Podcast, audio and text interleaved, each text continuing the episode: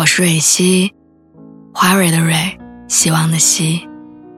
今天你还好吗？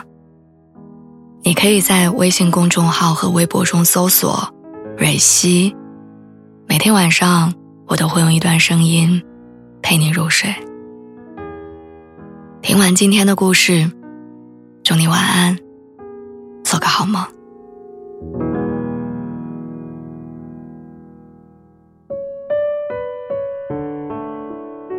我时常能在网上刷到一些问题：放下一个人的表现是什么？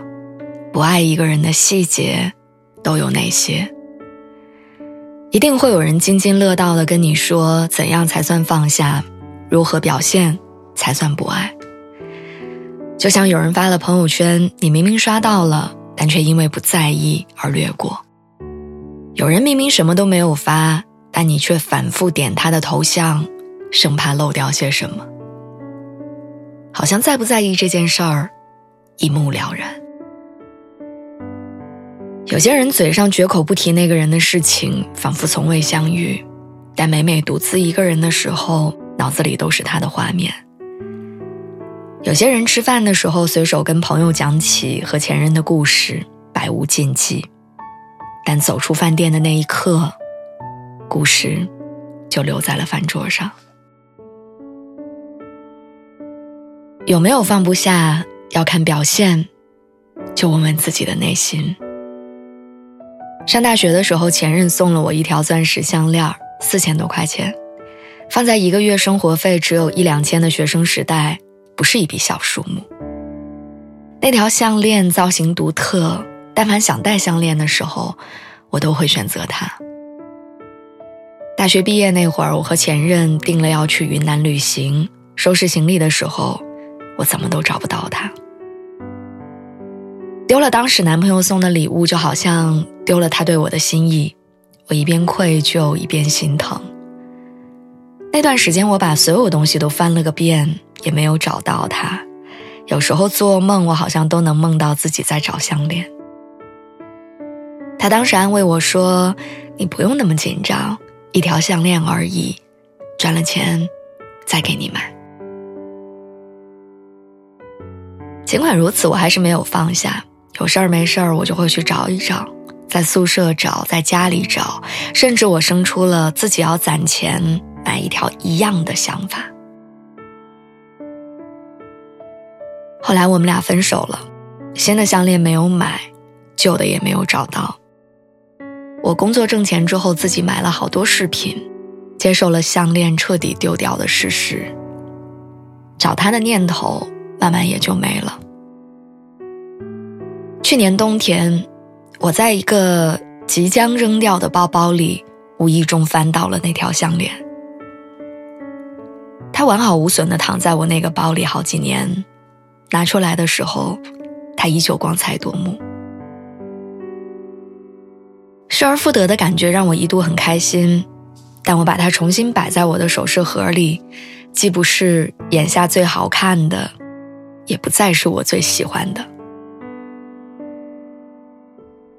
有些人，有些事儿，有时候就好像是那条失而复得的项链，你曾经视若珍宝，你也曾经爱不释手，但随着时间的流淌，心意的转移，慢慢会被放下。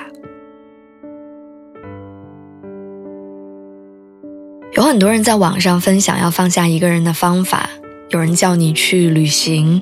换个地方，换种心情。有人叫你多参加一些活动，认识一些新的朋友；有人让你专注于自我提升，好好赚钱。面对失去和分别，没有哪一种方法真的能快速带你走出难过的阴霾，只不过能帮助你用尽量轻松的方式度过难熬的时间。当时间流逝了足够久、足够长之后，很多念念不忘的东西慢慢就被放下了。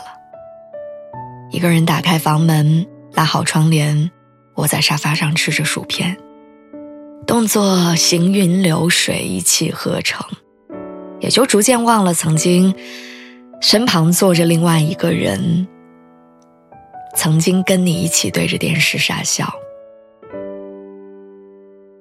放下一个人，不是感情从有到无的逐步递减，也不是数着日子，到一百天，想念就自动化的消失退散。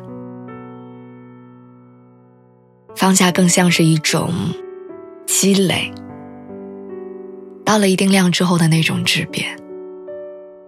有一天醒来，你走出家门，看到蓝天绿树，拍下一张好看的照片，发了一条朋友圈。你突然意识到，原来这些照片都是指定发给某个人的。于是，在那一刻，你终于明白了，什么是真正的放下。不是表面的绝口不提，不是背地里四处打探的消息，也不是看上去的洒脱和自在。放下时，突然有一天，你发现，你好久没想到他了。你发现，即便他不在你身边，你也可以好好生活了。你不再纠结于眼下的结局，而是相信，不论命运如何安排，都是最好的结局。最后，我想给你分享一段村上春树的话：不必太纠结于当下，也不必太忧虑未来。当你经历过一些事情之后，眼前的风景已经跟从前不一样了。